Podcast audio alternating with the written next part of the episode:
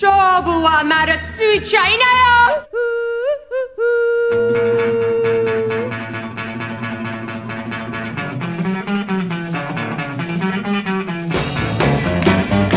te voy a mentir, conocí a las protagonistas del programa de hoy cuando Quentin Tarantino decidió incluirlas en la primera parte de Kill Bill. La historia es la siguiente. El director se encontraba en Tokio rebuscando en una tienda cuando una canción de The 5, 6, 7, 8 sonó por los altavoces.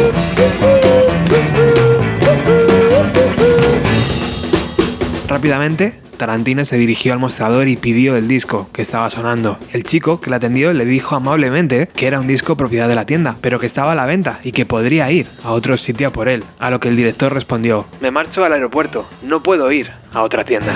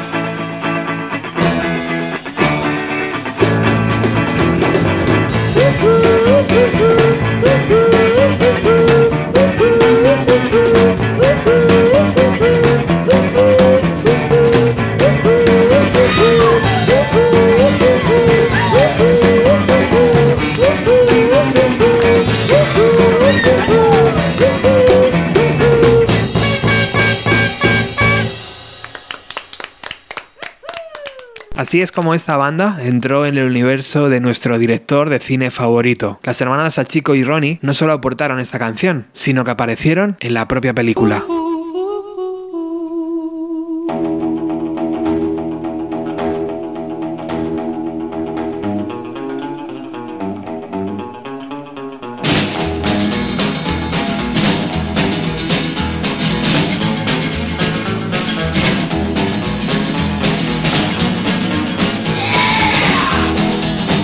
El original de este tema data de 1960, cuando The Rocky Teens lanzaron su primer y único disco. Pero regresemos al Tokio de 1986, cuando este trío, amante del garaje rock, empiezan a tocar versiones de grupos clásicos estadounidenses, como The Shangri-Las, The Ronettes, The Cramps o Los Ramones. Ante la acogida de aquellos primeros conciertos, deciden grabar una maqueta y distribuirla en cassette durante sus actuaciones.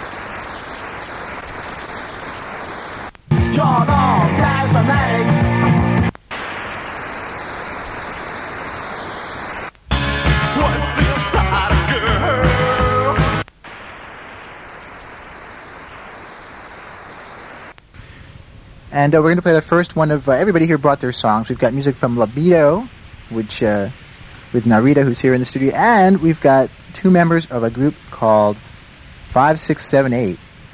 And this is a this is I think this is live. Let, let's let's see here. This is this is going to rock out on us. You gotta, gotta wake up a little. Welcome to a night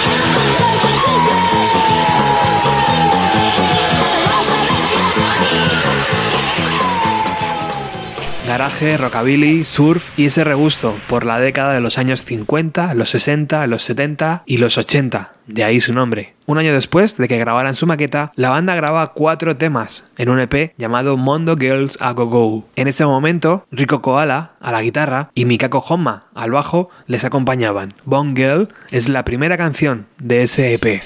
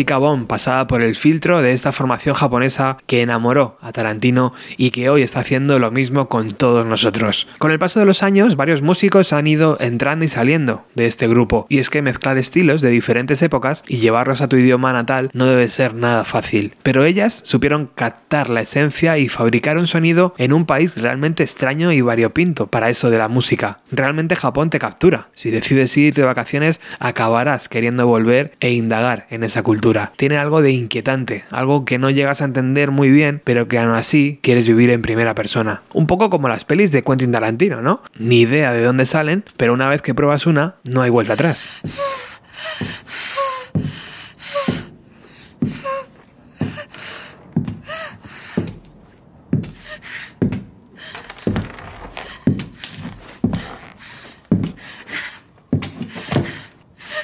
¿Te parezco un sádico?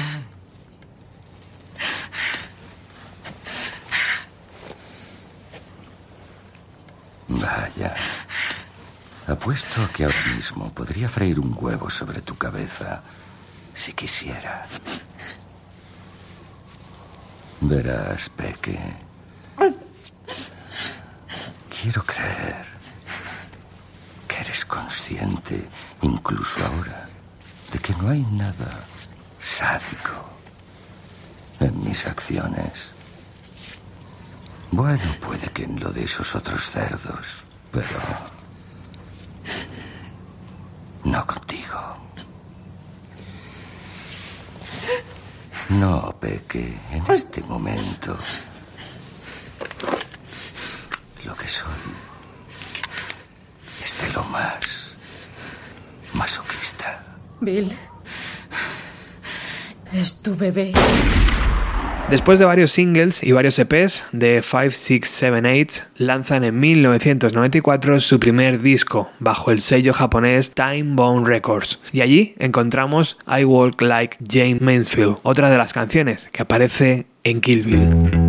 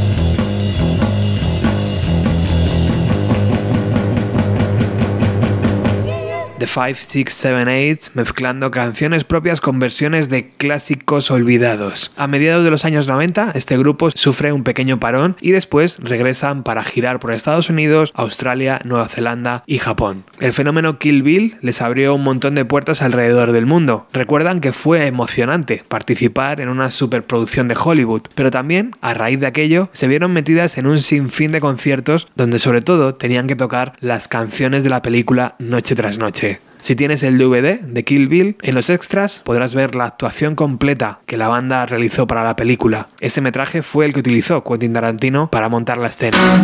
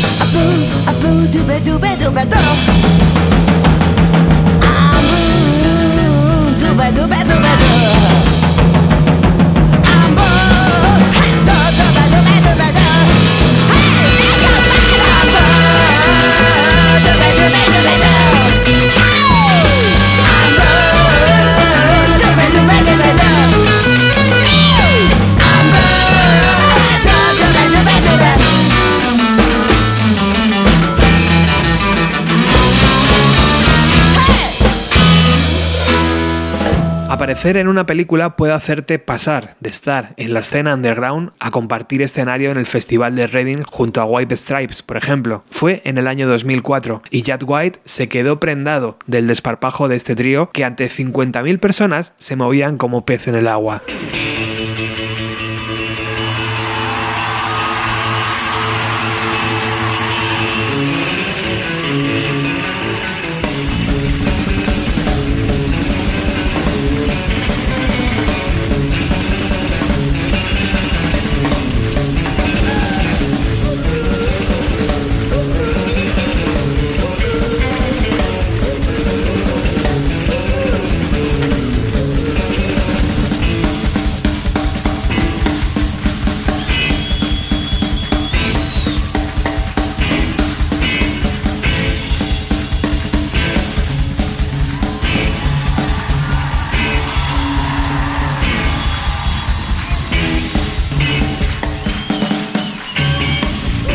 Nunca está de más fascinar a otros compañeros de profesión, pero de eso hablaremos un poco más tarde. En el año 2006 vuelven a estar presentes en una banda sonora, la de Fast and Furious, esta vez con una canción llamada The Barracuda. Everybody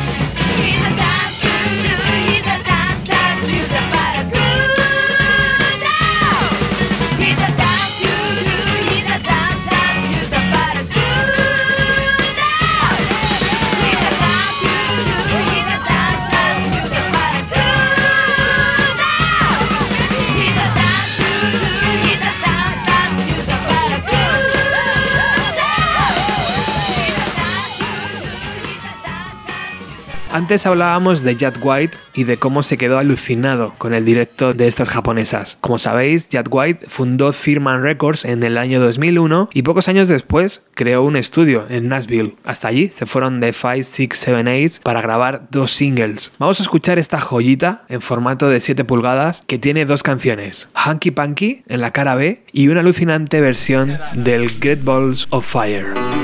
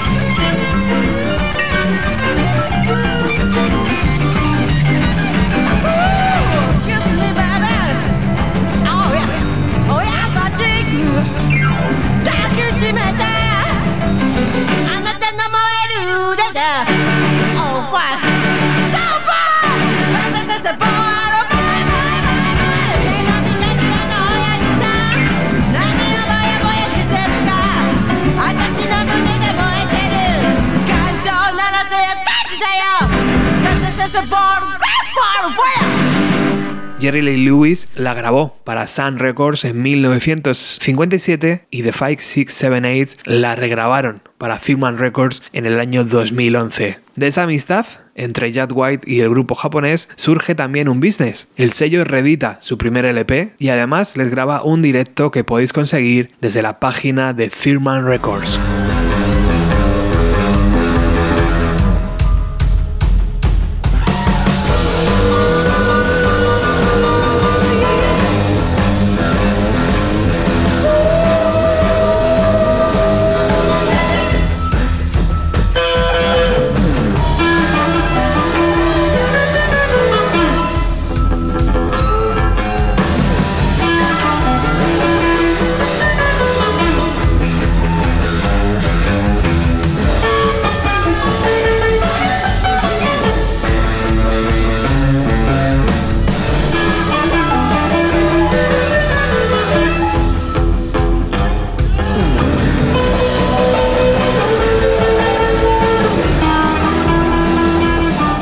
Es el propio Jack White el que se subió al escenario con su guitarra para acompañarlas durante esta canción. Bueno, antes de pinchar el último tema, quiero hablaros de Three Cool Cats, aquella composición que los Beatles grabaron con George Harrison a la voz y Pete Best a la batería en 1962. Yo la escuché cuando salieron las antologías en 1995 e investigando, la original fue compuesta por Jerry Leiber y Mike Stoller y grabada por The Coasters en 1958. The 5678 la adaptaron y crearon su propia versión, llamada Three Cool Chits.